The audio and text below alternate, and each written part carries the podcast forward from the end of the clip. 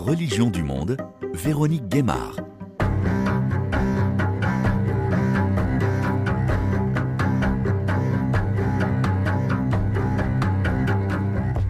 Bonjour à toutes et à tous. Nous avions consacré l'émission de dimanche dernier à l'emprise spirituelle, la manipulation de l'esprit, sa prise de pouvoir par une personne qui représente une autorité spirituelle, comme une toile d'araignée qui enserre des personnes qui la subissent. Au-delà des sectes et des communautés fermées, c'est un phénomène qu'on retrouve aussi dans des lieux de culte des religions établies.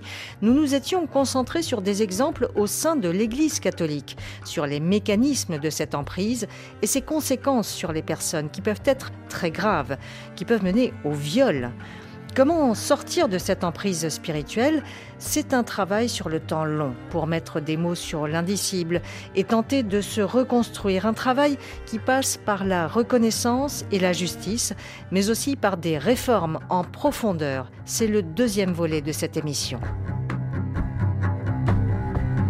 Nous l'avions évoqué dimanche dernier, depuis deux ans, l'Église catholique a dû faire un travail de fond après la publication du rapport de la SIAZ, la commission indépendante sur les abus sexuels dans l'Église.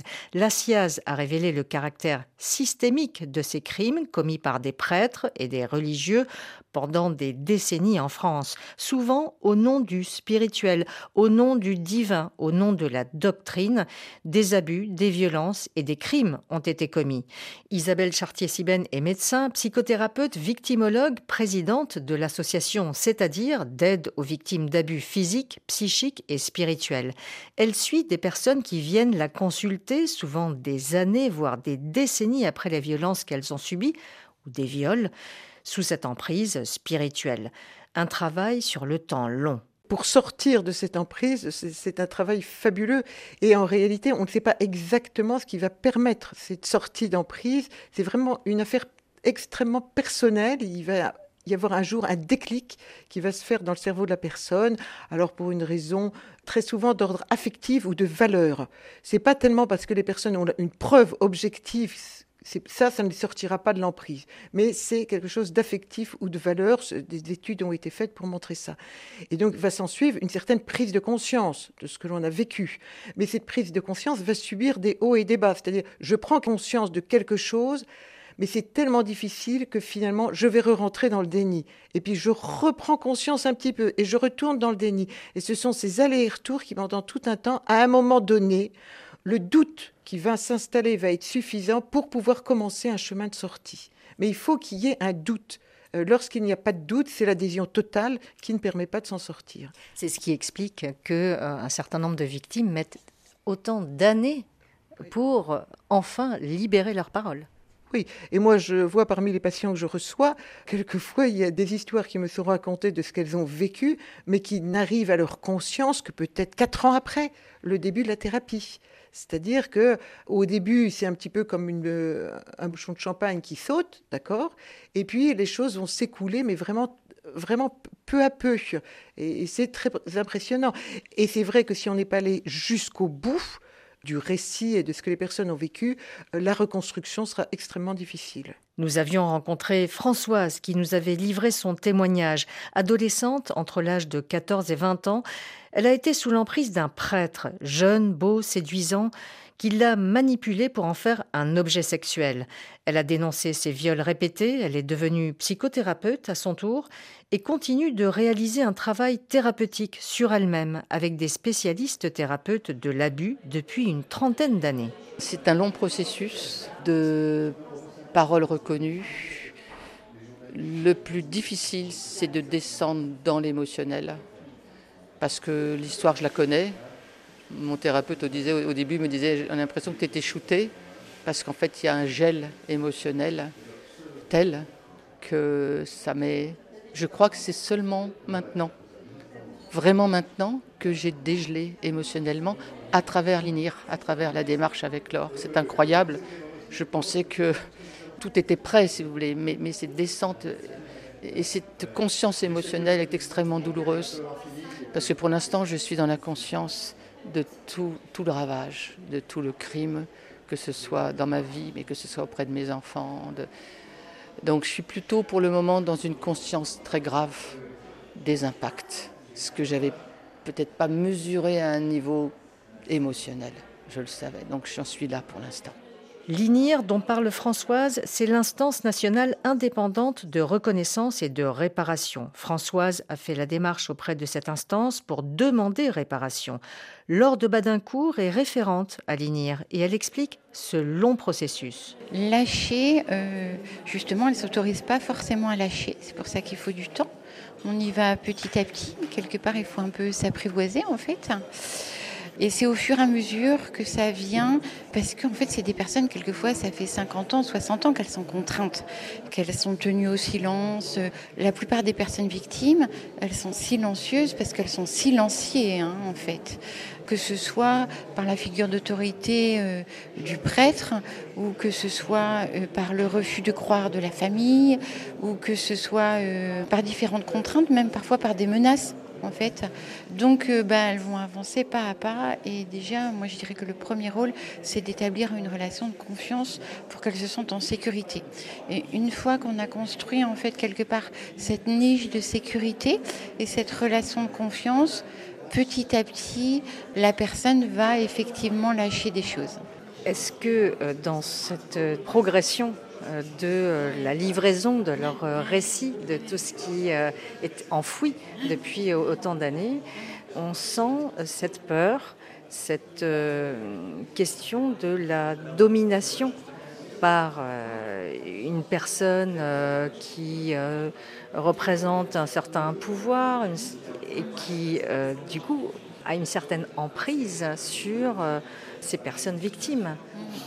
Alors ça, on le sent très très fort en fait. De toute façon, euh, il n'y a pas d'agression sexuelle sans domination. C'est lié, c'est vraiment intrinsèquement lié. Donc effectivement, il y a des agresseurs, on voit très clairement, il y a des stratégies de prédation en fait, et qui gravitent autour euh, de cette autorité. Donc il y a l'autorité de l'adulte pour l'enfant, et puis il y a l'autorité du prêtre, notamment quand c'est dans les années 50, la figure cléricale avait extrêmement d'importance. Et qui représente une autorité qu'on ne peut pas contester d'une certaine manière? Voilà, c'est ça complètement. Une autorité qu'on ne peut pas euh, ne peut pas contester, qui est appréciée euh, de toute la famille, souvent, ou des parents, qui sont déjà eux aussi quelquefois sous cette autorité-là. Donc en fait, qu'est-ce que vous voulez qu'un enfant de 10 ans, de 6 ans, de fasse? C'est pas du tout possible pour lui. Donc non seulement il doit se soumettre, mais en plus il est vraiment face à cette impuissance et cette peur sans solution en fait, parce que il sait qu'il sera pas cru ou même euh, pas soutenu quoi. Euh, donc c'est sûr qu'il y a des prédateurs qui en fait construisent tout ce système autour de l'enfant qui devient une proie qui ne peut rien faire. Il n'a pas du tout les ressources nécessaires à son âge pour faire face à ça qui est complètement chaotique en fait, ne correspond à rien quoi. On lui dit que un prêtre c'est Dieu, c'est le bien, c'est euh, voilà, donc il y a toute cette confusion entre l'homme et Dieu et euh, c'est un adulte qui est censé euh, en plus être un peu éducatif et montrer le bon chemin. Les parents voilà sont aussi soumis à cette figure là. Un enfant mais c'est plié d'avance en fait. Un enfant, il peut rien faire. C'est un vrai carnage euh, qui est attendu.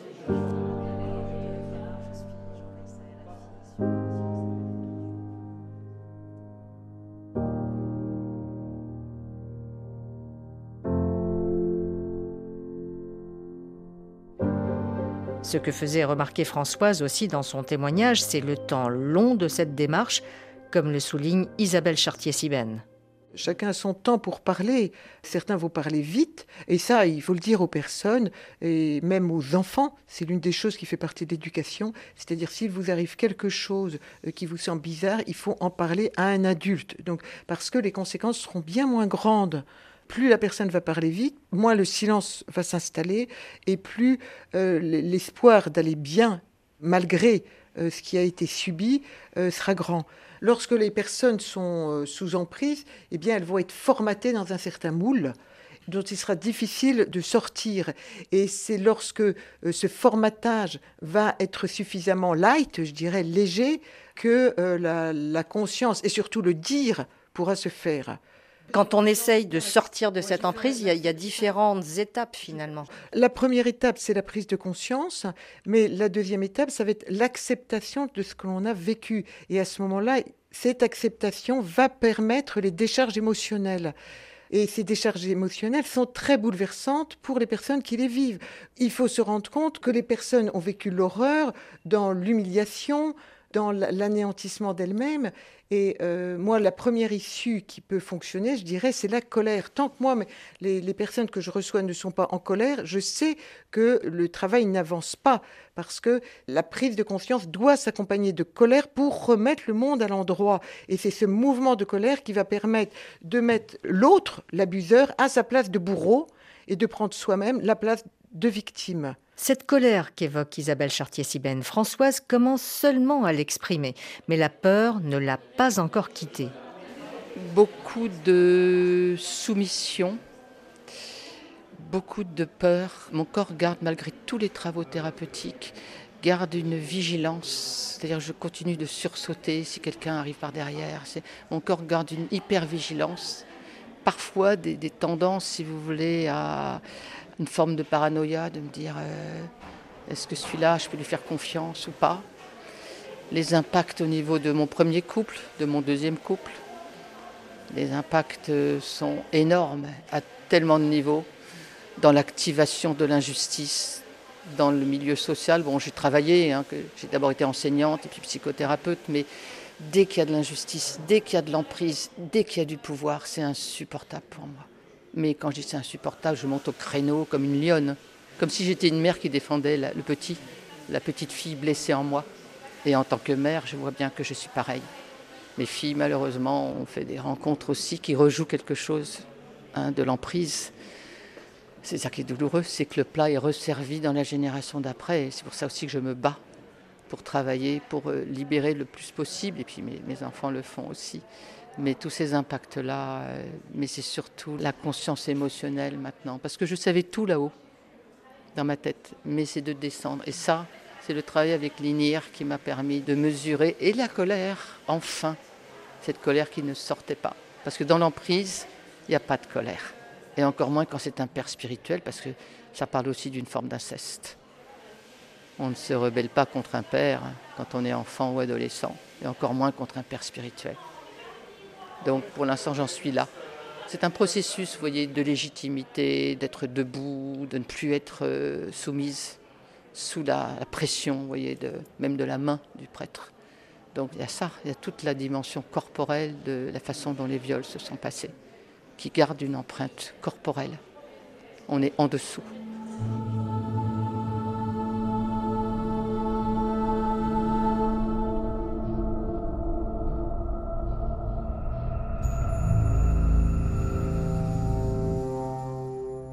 Les, personnes vont garder en elles des craintes liées à l'abus et ces craintes vont se réveiller lorsqu'il y a quelque chose qui ressemble de près ou de loin à ce qu'elles ont subi. Par exemple, si quelqu'un un supérieur de communauté, par exemple, qui était abusif, qui avait une voiture rouge, eh bien ensuite, lorsque les personnes seront dans la rue et dès qu'elles verront une voiture rouge, eh bien elles auront les manifestations qu'elles avaient lorsqu'elles étaient dans la communauté. Alors d'angoisse, de reviviscence, mais également des troubles euh, psychiques plus ordinaires et des troubles physiques également. On retrouve de la sphère digestive, de la sphère gynécologique, de euh, cardiaque, etc., etc. De la difficulté à faire sa vie aussi, de la difficulté à avoir euh, une vie de couple, par exemple. Oui, ceux qui ont subi des abus sexuels ont leur vie de couple qui est souvent très, très abîmée. Alors pas obligatoirement tout de suite, pas juste après euh, l'événement, mais lorsque, par exemple, euh, la, femme est enceinte, ou au contraire, après un accouchement, ou lors d'un changement de compagnon, tout d'un coup, euh, les, manifestations peuvent se faire ressentir de manière plus douloureuse. Et aussi lors de la levée de l'amnésie traumatique, eh bien, euh, moi j'ai des patients qui ont vécu, qui ont eu des enfants, et puis tout d'un coup, le souvenir de l'abus qu'ils ont subi euh, remonte, et à ce moment-là, ben, les, relations sexuelles, par exemple, sont rendues impossibles ou douloureuses ou autres. Et là, il faut vraiment les aider pour entrer dans un chemin de guérison. Pour Laure de Badincourt, qui accompagne des victimes auprès de l'instance de réparation, l'INIR, le fait de témoigner, comme le fait Françoise à notre micro, est aussi un acte très fort. Les témoignages pour les personnes sont très thérapeutiques et euh, c'est vrai que très souvent, elles ont peur si l'agresseur est encore vivant. En fait, euh, elles ont peur qu'ils les reconnaissent. Qu'il est... Donc ça, c'est encore une marque d'emprise. Maintenant, c'est vrai que le témoignage a un impact thérapeutique extrêmement fort sur les personnes. Il faut quand même comprendre que c'est très coûteux psychiquement. C'est extrêmement courageux pour une personne de prendre la parole et de témoigner. Donc, il euh, faut vraiment euh, apprendre à l'accueillir, cette parole, à la recevoir euh, avec le plus grand des respects. Oui, parce que ça les renvoie à cette souffrance. Ça les renvoie à ça, mais surtout, oui, ça les renvoie à cette peur d'enfant, en fait. et passer au-delà, c'est pour ça que c'est très thérapeutique, passer au-delà et se dire, ah, mais j'ai été capable de dire, même 50 ans plus tard, voilà, ça leur permet de, de passer une étape, ça c'est sûr. Hugues aussi a témoigné à notre micro. Dans le premier volet de l'émission, il a raconté les agressions sexuelles qu'il a subies pendant un an par un prêtre. Alors qu'il avait 10 ans, sa mère, dame catéchèse dans son école, n'a rien voulu entendre jusqu'à sa mort. Elle est restée dans le déni. Aux côtés de son référent à l'INIR, Jean-François Badin, il rappelle ce passé qui remonte à plus de 50 ans. 57 ans. 57 ans, mais il est très fort, il y est arrivé. En fait, les faits, ils ont 57 ans. Mais la souffrance elle est au présent. Le traumatisme, il est là en fait. C'est comme si ça s'était passé euh, la semaine dernière. Donc euh, tout l'enjeu, c'est de, s'adapter au rythme de la personne victime. Il y a des personnes pour qui ça va être évident et facile de parler tout de suite de ce qui s'est passé. Pour d'autres, ça va prendre du temps.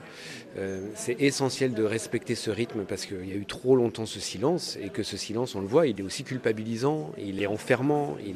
Donc sortir de ce silence, il faut le faire pas à pas et au rythme de la personne. C'est vraiment la personne victime qui peut définir ce rythme-là. C'est pour ça que quand on accompagne une personne, on essaye d'identifier voilà, le rythme qui serait le bon. Euh, pour certains, ça va être simplement deux entretiens. Pour d'autres, euh, avec Hugues, on a eu quatre ou cinq entretiens, d'espacés d'environ trois semaines entre chaque. Voilà.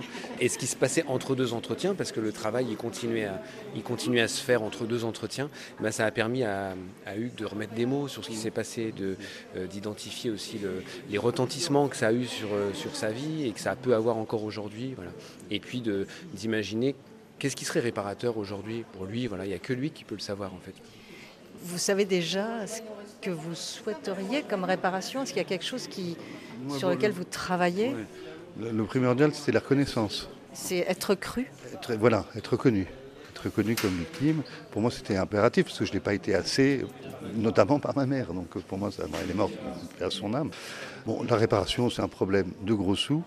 J'ai la chance de ne pas avoir besoin de ça impôt. Par contre, je resterai sensible au curseur de la réparation. Mais bon.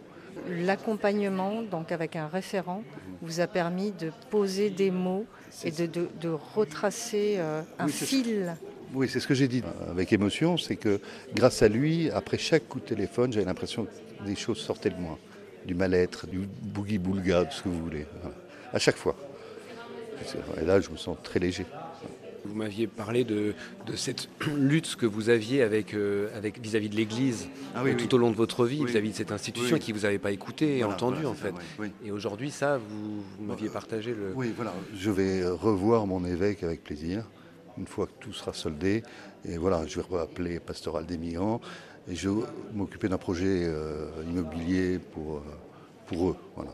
Donc cette souffrance mmh. n'a pas entamé votre foi? Ah bah ma foi, j'ai mis une grosse croix dessus depuis très très longtemps. Hein. Non, non, non. Euh, non, ça, ça, j'arriverai pas. Euh, je pense pas que j'y arriverai. Ça, euh, non, moi, trop, trop baladé. Non, non. J'ai trop été choqué par ce que j'ai vu dans l'église, ce que j'ai vu dans. je suis ami avec deux, très ami avec deux prêtres, mais ça ne me redonne pas la foi.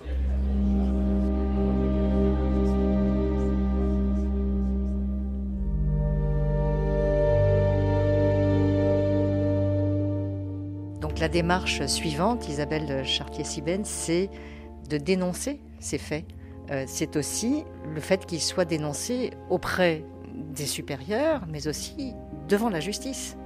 Oui, absolument. Mais alors, il faut déjà que les personnes soient suffisamment remises, ou un peu remises de cette prise de conscience, pas trop dans le bouleversement, pour accepter de dénoncer. Et cette dénonciation est absolument indispensable et pour elle-même et pour les autres. Mais en réalité, moi, pour les personnes que je reçois, ces personnes acceptent de parler pour protéger les autres. C'est le premier mouvement, parce qu'elles pensent toujours aux autres avant de penser à elles-mêmes. Pour que la même chose n'arrive pas aux autres, c'est ça? Oui, oui, elle pense aux autres dans le sens où pour que l'abus ne se renouvelle pas, l'agression ne se renouvelle pas sur les autres. Et ce n'est qu'après qu'elle pense à elle-même en, en, prenant conscience que ça pourrait les aider lorsque la justice sera faite. Moi, je parle beaucoup de remettre le monde à l'endroit où chacun reprend sa place. Euh, l'abuseur qui doit être puni avec les sanctions du pays et du milieu religieux dans lequel il est, c'est-à-dire euh, et civil et pénal et canonique, et elle aider consolé par des mesures adaptées de toutes sortes. Alors ça doit être par la thérapie, et, mais effectivement par des aides financières pour euh, lui permettre de réparation, mais je dirais parfois simplement aussi de gestion de son quotidien pour avoir un toit et quoi manger. Pour sortir de l'emprise spirituelle, il faut pouvoir mettre des mots sur ce qu'on a subi, pouvoir dénoncer.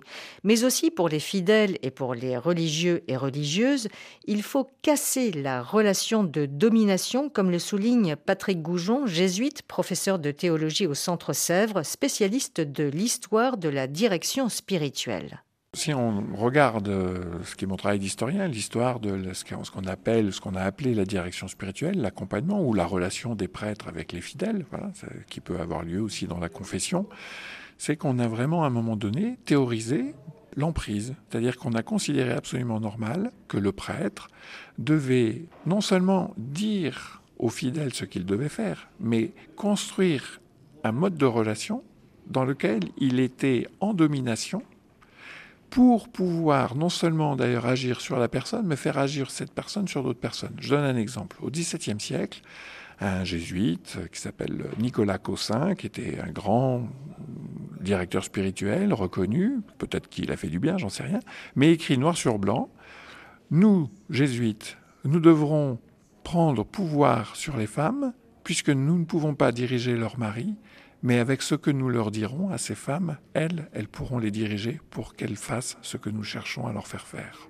Quand je l'ai lu, je me suis dit, bon, eh ben voilà, au moins c'est clairement dit. Alors, je ne dis pas que c'est la doctrine officielle actuelle, mais le, piège, c'est ça qui est redoutable dans la religion, c'est que le meilleur peut devenir le pire piège, c'est-à-dire le désir du salut, le désir de faire du bien autrui, peut devenir le pire piège pour faire entrer l'autre sous son emprise ou pour nous mettre nous-mêmes sous l'emprise de celui qui nous veut du bien. Donc la vigilance, c'est ça mon travail, comme accompagnateur spirituel, comme prof de spiritualité, c'est d'indiquer dans nos traditions spirituelles, que ce soit la lecture des Écritures ou tous les textes de la tradition spirituelle, comment, en réalité, ils nous aident à ouvrir des espaces de croissance, des espaces de liberté, mais qui se font jamais seuls c'est toujours dans le dialogue, dans une espèce d'alerte hein, réciproque qu'on peut avoir les, uns pour les autres. Et pour Patrick Goujon, il faut revenir aux textes, aux écritures, aux fondamentaux et sortir des pièges. La manière dont on se représente Dieu comme toujours celui qui est au-dessus et qu'on n'atteint jamais euh, est en fait un piège. Alors ce qui est absolument remarquable, c'est que le meilleur moyen de déjouer ce piège, c'est la lecture des Écritures de la Bible parce que on voit qu'en fait Dieu euh, dans les Écritures et notamment à travers la, figure de Jésus-Christ n'est jamais une polarité. C'est jamais celui qui n'est que au-dessus. C'est notre Père qui est aux cieux, bien sûr, mais en réalité, l'histoire du Christ, par exemple, c'est celui qui vient sur la terre, qui vient sur la terre comme le serviteur, celui qui s'humilie. Donc, ce qui pourrait nous faire construire une image d'un Dieu toujours au-dessus est en fait détruit à l'intérieur même des Écritures comme étant celui qui est toujours en dessous il y a de quoi y perdre son latin, d'être désorienté. Et c'est justement là que commence la véritable aventure de l'expérience spirituelle libérante, c'est-à-dire l'impossibilité de, se fixer sur une figure de domination qu'elle s'appelle Dieu, le Père, euh, Papa, le supérieur, l'abbé, euh, etc.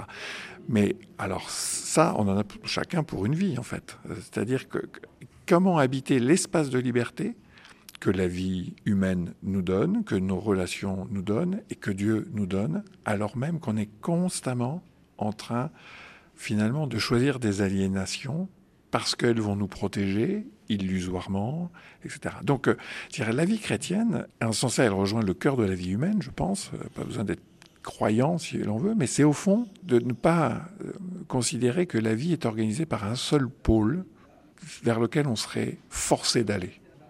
Il n'y a rien qui force à aller nulle part. Il y a des attraits, on peut être attiré par Dieu, par le Christ, par une femme, par un homme, par celui qu'on aime.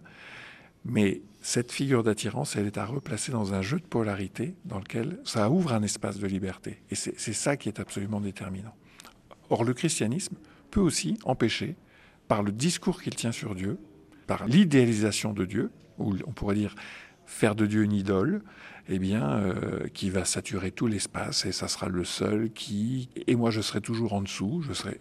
Eh cette relation-là n'est pas, euh, on va dire, nous théologiens évangéliques, c'est-à-dire elle ne porte pas à vivre.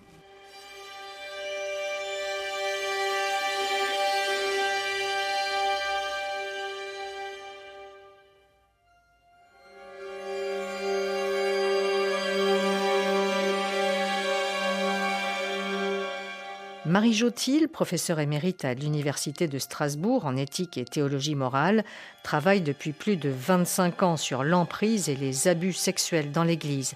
Afin de casser ce phénomène d'emprise spirituelle et cette domination que dénonçait Patrick Goujon, il faut réformer, nous dit Marie Jotil. Oser dénoncer le patriarcat dans l'Église, oser parler de sexualité, du corps de la femme et réviser le vocabulaire de ce prêtre qu'on appelle mon père. Absolument. Et c'est une sacrée euh, réforme, euh, j'ose dire réforme. Beaucoup dans l'Église n'osent pas le dire, mais il y a beaucoup de changements à introduire pour assumer l'égalité baptismale des hommes et des femmes. Une égalité baptismale où la sexualité n'est pas quelque chose de mauvaise, pas quelque chose qui privilégie la procréation, la sexualité est aussi une dimension anthropologique de l'être humain. Elle peut être source de violence si elle n'est pas canalisée, c'est l'évidence du point de vue anthropologique. Mais pour autant, la sexualité n'est pas mauvaise. Mais le langage de l'Église ici est difficilement reçu par les femmes. En même temps, ce langage est totalement lié à l'ecclésiologie, le célibat des prêtres, la conception de la chasteté, etc. Euh, et j'en passe, tout cela est relié. Le cléricalisme, d'une certaine façon, il y a un, rapport américain Beyond Bad Apples, derrière les pommes pourries, donc derrière, au fond, les cas individuels qui sont euh, désignés comme étant les agresseurs, les brebis galeuses. Eh bien, c'est pouvoir, sexe et genre. Et je trouve cette conjonction extrêmement intéressante parce qu'elle dit que c'est des phénomènes qui sont totalement conjoints et qui se potentialisent mutuellement et que si on n'en tient pas compte, on passe à côté de l'essentiel. Or, ces trois éléments, ce triplé, comme on peut l'appeler, euh, cette articulation sexe, pouvoir, genre, eh bien, mérite d'être pris en compte à tous les niveaux. Qu'est-ce qu'on en fait quand on forme des prêtres, quand on euh, enseigne, quand on, fait de la liturgie, de la pastorale, euh, etc. Donc euh, la question effectivement de la paternité dans l'Église, c'est un très très gros problème. Moi, je me refuse à appeler, conformément à l'Évangile, quelqu'un père, parce que pour moi, il n'y a qu'un seul père, qui est le Père dans les cieux, comme Jésus l'a dit. C'est aussi simple que ça, si je puis dire. Je pense qu'il y a des alternatives. On peut très bien appeler un clerc un frère, ou l'appeler tout simplement, et je trouverais ça peut-être encore plus beau, par son prénom de baptême. Parce que finalement, il y a égalité baptismale. Et cette égalité baptismale précède tout autre poste, toute autre fonction. Donc un clerc est d'abord un baptisé avant d'être quelqu'un d'ordonné. Pourquoi ne pas l'appeler par son prénom de baptême? Réformer, reprendre les textes et rompre le silence qui peut être instrumentalisé, insiste Patrick Goujon, qui lui-même a subi des violences sexuelles par un prêtre alors qu'il était enfant. Il avait enfoui, oublié ses agressions, puis, 30 ans plus tard, tout est remonté à la surface. Il a témoigné dans un livre puissant, Prière de ne pas abuser aux éditions du Seuil, sur cette amnésie traumatique. Le nouvel évêque, monseigneur Jean-Paul Gushing, vient seulement de rendre public les ravages de ce prêtre, aujourd'hui âgé de 93 ans. Patrick Goujon avait déposé une plainte en 2017 contre ce prêtre qui s'est attaqué à de nombreux enfants, mais l'Église était restée silencieuse. Alors on pourrait dire que le, silence, c'est la perversion du christianisme, puisqu'il paraît que le Verbe s'est fait chair. C'est-à-dire que la, parole de Dieu se fait chair. Donc nous sommes invités. C'est HIR, oui, oui, c'est ça. Et donc nous sommes invités à, prendre la parole dans ce qui est le cœur de notre vie, la, vie humaine, et, et, à parler, à exprimer. La prière conduit à prendre la parole, évidemment. La prière, c'est le lieu du silence, c'est le lieu de l'écoute, etc. Mais faire ce qui s'est produit un grand nombre de fois, faire du silence, euh, du secret de la confession, c'est-à-dire là où on se livre euh, dans ce qui est parfois le plus blessé, le plus intime de soi, en faire un instrument à nouveau de domination, de possession d'autrui ou de silenciation, comme on dit, c'est-à-dire pour faire taire mais il ne s'agit absolument pas de ça dans le silence de la, religion, en réalité. Donc, euh, effectivement, tout le travail euh, auquel on essaie de contribuer les uns et les autres, c'est de redonner place à la parole. Il n'y a pas de parole sans silence, mais pas un silence d'un tais-toi, mais un silence euh, qui est celui d'un accueil, ce qui n'a rien à voir.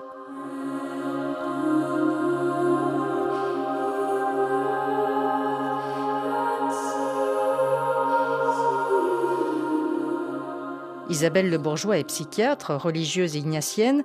Je l'ai rencontrée aux côtés de Patrick Goujon lors de l'Assemblée générale de la COREF, la conférence des religieux et religieuses de France, qui regroupe les représentants des congrégations et institutions religieuses de France.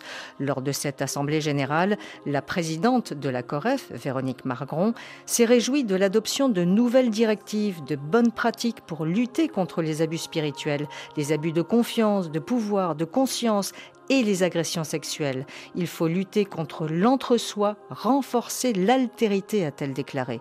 Pour Isabelle Le Bourgeois, c'est bien ce silence qu'il faut briser, notamment le silence des femmes dans l'Église. Il y a vraiment une prise de conscience qui est très forte là, et que chacun d'entre nous, nous en avons assez. Et notamment, parce qu'il y a encore un autre silence, celui imposé aux femmes. Je fais partie de ces femmes. Bon, T'as le droit d'être partout sauf à l'hôtel.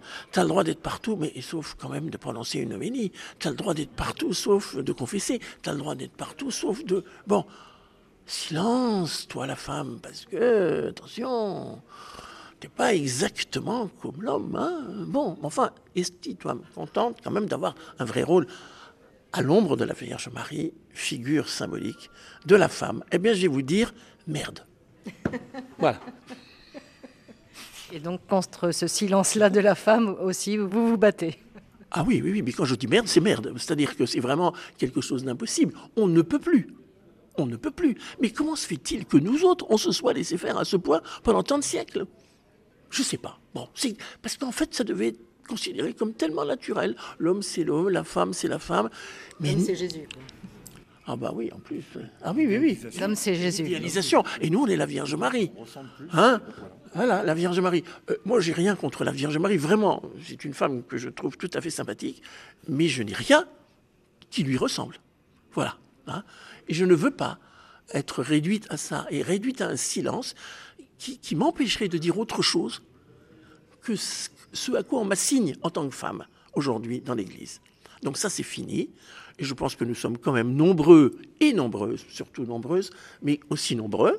Il y a des hommes pour nous aider à croire que ça, c'est pas possible. C'est pas possible. On doit absolument sortir de ce silence-là qui nous est imposé. Alors, si on regarde toutes les femmes du monde, vous vous rendez compte, les femmes voilées euh, d'Afghanistan à qui on impose à ce point le silence, tu n'as pas le droit d'exister dans l'espace public. Tu n'as pas le droit d'exister. D'ailleurs, tu n'existes pas ça, ça favorise aussi l'emprise spirituelle au sein de l'Église. Mais absolument, mais absolument. Mais le silence, attendez, monsieur le curé, je, suis tellement honoré de vous rencontrer. Je, je, vais pouvoir enfin vous parler de ma vie, parce que vous seul pouvez la comprendre. Mais attends, mais on est où là? Mais on est où là? Le seul devant lequel je peux m'agenouiller, c'est le Christ.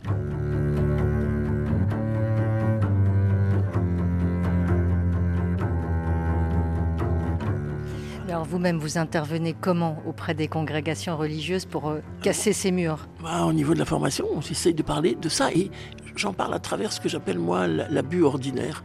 C'est-à-dire en fait, il se met en place euh, l'emprise ordinaire, l'abus ordinaire dans nos vies de tous les jours très très facilement par des attitudes de rien du tout. Vous créez des alertes en fait. J'essaye de créer des alertes et j'essaye de, voilà de donner des, un certain nombre d'exemples et pendant les deux trois jours que dure une formation ou la journée peu importe, j'essaye de donner suffisamment d'exemples pour alerter les uns et les autres en disant l'emprise c'est pas l'autre seulement, ça peut être chacun de nous. On peut être empriseur, c'est-à-dire avoir soi-même le désir d'empriser quelqu'un, ou bien devenir emprisé nous-mêmes, c'est-à-dire de devenir nous-mêmes sujets de l'emprise de quelqu'un d'autre. Faire attention à nos portes d'entrée, à ce qui en nous favorise euh, cette mise en place de l'emprise, parce que chacun de nous, nous avons nos portes d'entrée, et avoir des alertes là-dessus. Ça, bon, j'essaie de faire ça, modestement, mais j'essaie de le faire. C'est un travail de longue haleine, car il faut aussi faire connaître plus largement au sein des congrégations religieuses, au sein de l'Église, ce que dit la loi sur l'abus de faiblesse, sur le viol sur mineurs et sur personnes majeures. Cela passe par la formation, mais l'évolution est lente, regrette Marie Jotil. Ça évolue doucement, parce qu'en fait, il y avait, pour ainsi dire, jusqu'à présent, quasiment rien sur les abus de pouvoir et d'autorité, ce qui est quand même euh, tout à fait significatif c'est la dernière réforme du droit canon dans le livre 6 qui a reformulé un canon et qui permet à présent d'incriminer ces abus de pouvoir. Et il y a un tribunal canonique pénal national pour ce faire. En France, avec l'appui de Rome, après beaucoup d'hésitations, mais il y a eu l'appui de Rome. Ceci étant, d'abord, ce n'est pas totalement suffisant. Ensuite, il faudrait vraiment que dans les diocèses, les personnes qui sont dans l'officialité soient mieux formées. Or là, on a vu euh, à Lourdes et on l'a vu euh, par différentes interrogations avec les groupes de travail que ces officiaux ne sont pas du tout formés correctement parce que jusqu'à présent, ils traitaient essentiellement des nullités de mariage, de reconnaissance de nullité de mariage, et donc ils connaissent pas grand-chose sur la question des abus. Les évêques nous disaient qu'ils étaient seuls, mais finalement, euh, jusqu'à nouvel ordre, ils veulent pas tellement. Euh, c'est ce qu'on a compris des groupes de travail de la dernière assemblée plénière à Lourdes en mars de cette année, ne veulent pas non plus tellement déléguer. Donc, comment est-ce qu'on gère Et donc, c'est un problème. Ensuite, la question des enfants passe plus facilement que la question des adultes. Or, la question des adultes est un immense non-dit. Donc ça aussi, c'est un problème contre les abus sexuels, les abus de pouvoir, d'autorité, parce que c'est par là que ça commence le plus souvent. On passe en général pas directement à un abus sexuel, on est d'abord dans l'abus de pouvoir et ça, ils sont énormes dans l'Église, quoi qu'on en dise, pas partout, mais à certains endroits, et ces endroits sont connus, alors on change le prêtre de lieu, mais euh, ça ne va pas régler le problème. Il faut vraiment faire un travail de fond à cet égard, et ça, ça demande du temps. Mais avant le temps, je dirais, ça demande de la volonté de le faire, et on n'y est pas encore. Et la question des femmes, prenez la question des femmes, elles sont, elles restent invisibles. C'est pas parce qu'on a mis deux femmes à la curie euh, dans des endroits un peu spécifiques que ça va changer la donne. Non, c'est la question des femmes qui est importante. Et partant, la question des ministères. Alors, il s'agit certainement pas d'introduire, à mon sens, les femmes dans un système cléricaliste comme il est en fonction euh, actuellement. Il s'agit de réfléchir ensemble, hommes et femmes, à des ministères pour tous, quel que soit le sexe, au nom de cette égalité baptismale. C'est en train de changer tout doucement, puisque le Vatican a annoncé le 26 avril dernier que pour la première fois, une quarantaine de femmes auront désormais le droit de voter lors des prochains synodes sur l'avenir de l'Église. La prochaine assemblée synodale aura d'ailleurs lieu au mois d'octobre à Rome.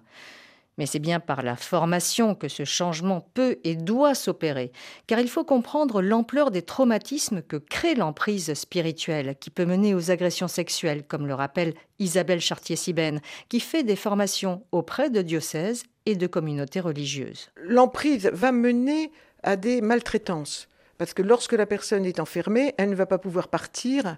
L'emprise avec sa séduction et sa dépendance, lorsque les gens sont dépendants, quoi qu'il arrive, ils ne peuvent plus partir. Et ensuite, l'alternance entre bientraitance et maltraitance vont faire qu'ils vont avoir un doute sur eux-mêmes et qu'ils vont rester. La multiplicité de maltraitance va euh, conduire à un traumatisme de même ordre que celui que l'on voit, euh, par exemple, dans les crashs d'avions, dans les attentats, dans les phénomènes de guerre. Et moi, j'ai organisé des sessions de formation où il y avait à la fois des victimes des attentats, de Zaventem en l'occurrence, mais c'est la même chose pour le Bataclan, et des victimes d'abus spirituels. Et c'était très impressionnant de voir qu'elles vivaient les mêmes choses et qu'il y avait une réelle entente, une réelle compréhension entre elles parce qu'elles vivaient les mêmes conséquences, le même traumatisme psychique. Les phénomènes de traumatisme dont j'ai parlé Normalement, on comprend l'autre, c'est-à-dire euh, lorsqu'on arrive au sommet d'une montagne, la satisfaction d'arriver en haut d'une montagne, euh, la, perte d'un être cher, euh, la naissance d'un enfant, ce sont des émotions qui nous sont communes et que l'on peut partager. Celle du trauma psychique n'est pas compréhensible par ceux qui ne l'ont pas vécu. Et donc, moi, mes formations sont essentiellement pour essayer de faire comprendre que les abus ont des conséquences extrêmement graves même de l'ordre de l'inimaginable, du non conceptualisable, et que donc il faut être au courant que cela existe, et puis euh, justement être dans la prévention euh, pour éviter que cela ne se reproduise.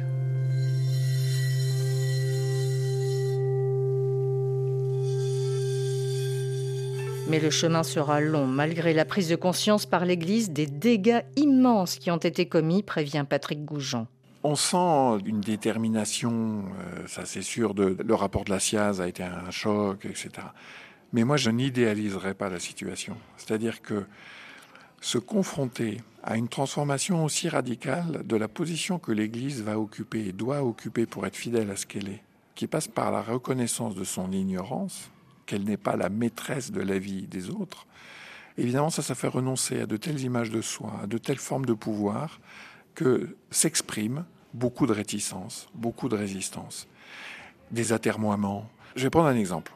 Dans nos discussions, une des questions vient se dire est-ce qu'on ouvre les communautés religieuses à des visites qui soient mixtes? Chaque communauté normalement est tenue par le droit de l'Église qu'il y a un moine d'une autre abbaye qui va venir visiter. Et une des recommandations qui est faite, c'est de dire ben, ça serait bien que ce soit toujours un duo, un homme, une femme qui viennent visiter. Voir qu'on y ajoute aussi un laïc, quelqu'un qui n'est pas religieux, mais qui vienne pour prendre le, pouls de la communauté et puis renvoyer après une image, euh, des questions, etc. J'étais très frappé hier dans nos discussions de dire oui, mais jusqu'où on peut s'ouvrir quand même? Alors moi, ça, c'est une question qui me met hors de moi, parce que jusqu'où on peut s'ouvrir alors même qu'on sait jusqu'où on peut aller quand on n'est pas ouvert, c'est-à-dire jusqu'au crime, quelle est la résistance qui s'exprime là que le changement soit difficile, ça, je n'ai aucune peine à le comprendre. Mais déjouer les formes de refus du travail de vérité, ça, je crois que c'est vraiment le travail que, entre chrétiens, nous devons faire. Et ce travail qui a été entrepris déjà avec la commission indépendante sur les abus sexuels dans l'Église, la SIAZ, est encore inexistant dans de nombreuses parties du monde, même si sa publication a permis qu'on parle davantage de ces phénomènes d'emprise dans l'Église. Par exemple, avec un retentissement sur le continent africain. C'est ce que fait remarquer Marie Lembo, religieuse togolaise de la congrégation des Sœurs Sainte-Catherine d'Alexandrie, psychothérapeute et formatrice, qui a publié un ouvrage sur les religieuses abusées en Afrique. C'est vrai que le, rapport euh, de la SIAS est autres rapports des autres églises euh, aux États-Unis ou ailleurs, euh, au Chili, euh, oui, dans d'autres pays, ont un impact positif sur les chrétiens, surtout les chrétiens qui, qui souffrent les abus ou qui sont témoins des abus et qui ne sont pas d'accord. Et donc ça libère la parole. Mais au niveau de l'Afrique, c'est tout un continent et c'est au niveau de chaque pays. Il y a des personnes individuellement les autres chrétiens, les autres fidèles, pas seulement les femmes consacrées, mais des femmes, des jeunes filles, qui parlent individuellement ou qui ont la facilité de dire effectivement c'est pas juste, ça ne peut pas être comme ça. Mais au niveau de l'Afrique, euh, il n'y a pas euh, des études euh, pour quantifier cela. Il n'y a pas une enquête de manière systématique avec des personnes laïques comme la France a pu faire. Et vous pensez que ça manque, qu'il faudrait que ça soit fait? Oui, pour faire la vérité, pouvoir vraiment creuser l'abcès et en guérir et retourner à suivre le Christ, il le faudrait. Il hmm. faut. Isabelle Le Bourgeois, vous-même, en tant que psychiatre, mais aussi religieuse, malgré le rapport de la SIEZ en France, la médiatisation des cas d'emprise et d'agression sexuelle dans l'Église, est-ce que vous constatez que la parole s'est libérée davantage? Que plus de personnes sont venues vers vous aussi pour vous demander des formations? Alors oui, oui, il y a beaucoup de monde qui aujourd'hui est en alerte, beaucoup de congrégations qui globalement veulent, j'allais dire, une formation pour eux, etc. Mais après, euh, il faudrait un, service après-vente. C'est-à-dire qu'en fait, il, faut qu'on puisse vérifier ça tout au long de nos vies. Ça, se remet en place très vite, nos mécanismes. Et si on ne se donne pas les moyens de vérifier, j'allais dire, au long de nos existences, euh, ce qui nous fait tomber un peu toujours dans les mêmes trous, parce qu'on tombe toujours, toujours un peu dans les mêmes trous, chacun de nous, bon, eh ben, faut faire très attention, parce que là, pour le coup, euh, si on n'a pas suffisamment de moyens au long de nos vies, bon, voilà, c'est pas qu'on nous l'ait dit une fois qui va suffire. En conclusion, cette réforme que plusieurs de nos invités appellent de leur vœu commence à s'ébaucher avec le travail sur le synode sur la vie de l'Église, un processus lancé par le pape François en 2021 et qui devrait s'achever en octobre 2024. Déjà, différents ateliers composés de religieux et de laïcs font remonter leurs propositions pour un meilleur fonctionnement de l'Église. C'est ce qu'espère en tout cas la théologienne Marie Jotil. Ce que j'ai trouvé extrêmement intéressant avec le processus synodal en cours, c'est que quasiment tous les retours synodaux au niveau national, mais aussi au niveau continental, je viens de lire celui de l'Amérique du Nord, donc Canada, États-Unis, aborde la question des femmes, la question de cette crise dans l'Église, etc. En fait, c'est les mêmes questions, les mêmes sujets que ceux qui sont abordés par les rapports indépendants sur les abus dans l'Église, quel que soit le pays.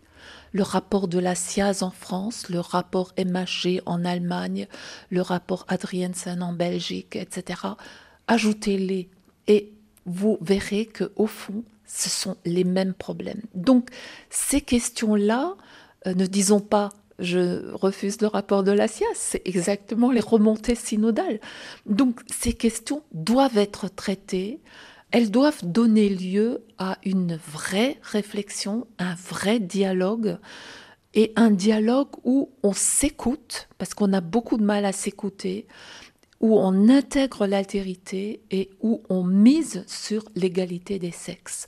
Je trouve que cette altérité-là de l'autre entre hommes et femmes, la, femme pour l'homme, l'homme pour la femme, est absolument fondamentale parce qu'on manque au fond d'altérité. Très souvent, les clercs sont dans l'entre-soi et ça, ce n'est plus acceptable.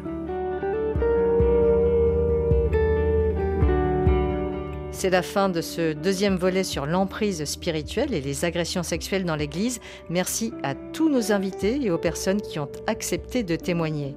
Cette émission a été réalisée par Ludivine Amado. Vous pouvez réécouter cet épisode en podcast sur rfi.fr, l'appli Pure Radio, Twitter ou Facebook sur la page Religion du Monde. À la semaine prochaine.